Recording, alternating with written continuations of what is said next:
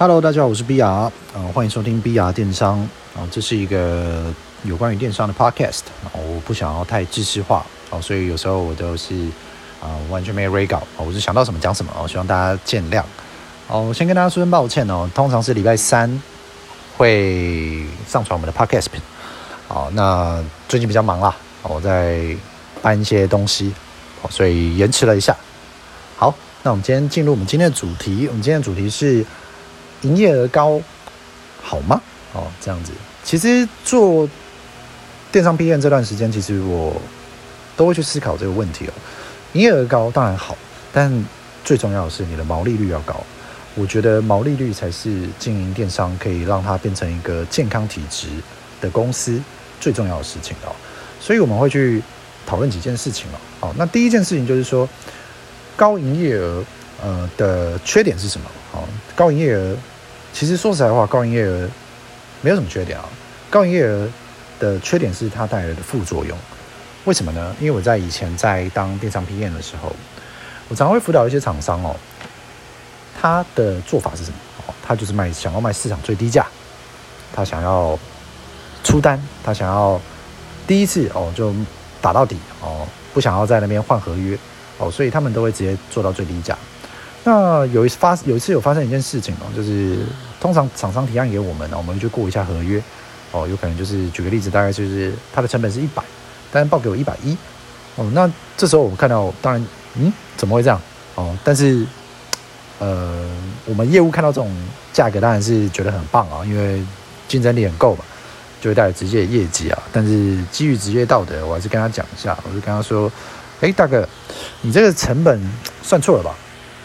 哦，算错了，这个已经赔钱了，你干嘛？然后他就说没关系，试试看。我问他说，哎，你这个真的赔钱了，你要不要再看一下？然后他才可能说，哦，好，我再请请那个看一下。哦，所以我后来发现哦，就是其实很多厂商没有这种计算成本的概念哦。他从大陆进货，你不用算商品的损毁吗？你不用算包材吗？你不用算人力吗？你不用算劳健保吗？你不用算税金吗？他抓十趴，他连发票都还没抓进去。所以，这做这件事情有点像是做白工，而且你还赔钱，你让你的员工累得要死要活，还赔钱。所以这件事很大的缺点是什么？呃，副作用啊，不能讲缺点。一个副作用是什么？如果你每天都包超多单，哦，你要叫更多的货，第一个你的库压成本会高很多，哦，再来是啊、你的员工会变得很累，员工累会导致什么状况呢？流动率高，流动率高，你要再找更多的人。那这些人来，又可能是一个人扛两个人，或是三个人事情。那他又想走，那没有的话，你要怎么办？哦，你的家人或者是你自己去保。那这样的情况会变成什么样的情况？就是变成说，你一直在呈现一个循环，哦，就是低毛利、高营业额，哦，但是你没有赚钱。那我后来去思考哦这件事情哦，就是我本来哦以为是就哦小菜鸡。哦，就是一些刚做电商的人才会犯这样的错，哎呦不是哦，很多我遇到的厂商哦，都是四五十岁哦，他也是这样的操作手法，我也不懂为什么，他可能不缺钱或者怎么样，但是就我去跟他们聊天的状况，其实他们是不懂这件事情，他们要的是什么？他们要的是他可以跟别人说嘴说，我做了，我今年做了六千万，我今年做了两亿，我今年做了多少钱多少钱这样子，但我跟各位分享一下，我个人觉得。高营业额当然是好啊，哦，你可以做更多的操作，有更多的筹码，但是你一定要坚持一件事情，叫高毛利。好，再来我们讨论第二件事情哦。我也遇过非常懂得操作的厂商，你追求高营业额是绝对 OK 的，但是你要有计划的去操作。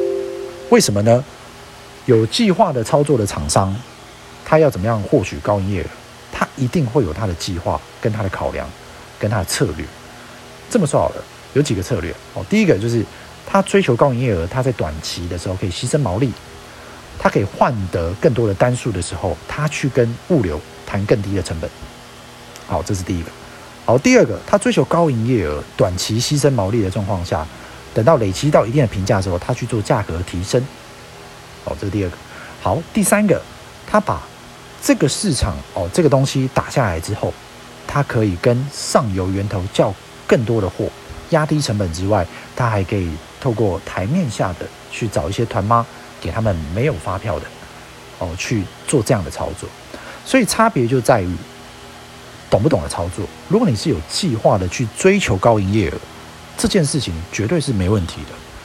但是，但是市场上有就是有另外一派的人，他不懂得操作。就像我前面所提到的第一个案例，他不懂得操作，一味的追求营业额，因为他怕被人家讲说你做电商做不好，所以他就想要降价、降价、降价，才卖得更快。这不是我们要的。好，我希望可以提醒大家。我听到很多厂商因为这个倒闭，甚至我听到更严重有去借高利贷的。哦，我想跟大家分享这件事情，因为，嗯，讲实在话，虽然我们有在听的各位哦，我们不认识彼此哦，但我不管怎么样，我都还是希望说你们不要面对这样的窘境。好，今天就是我的分享内容。那如果你有任何问题，你可以在 Facebook 搜寻 BR 电商哦，你可以问我问题，我之后会以 Podcast 的形式来回答你的问题。好，以上就是我的分享喽，今天就这样喽，拜拜。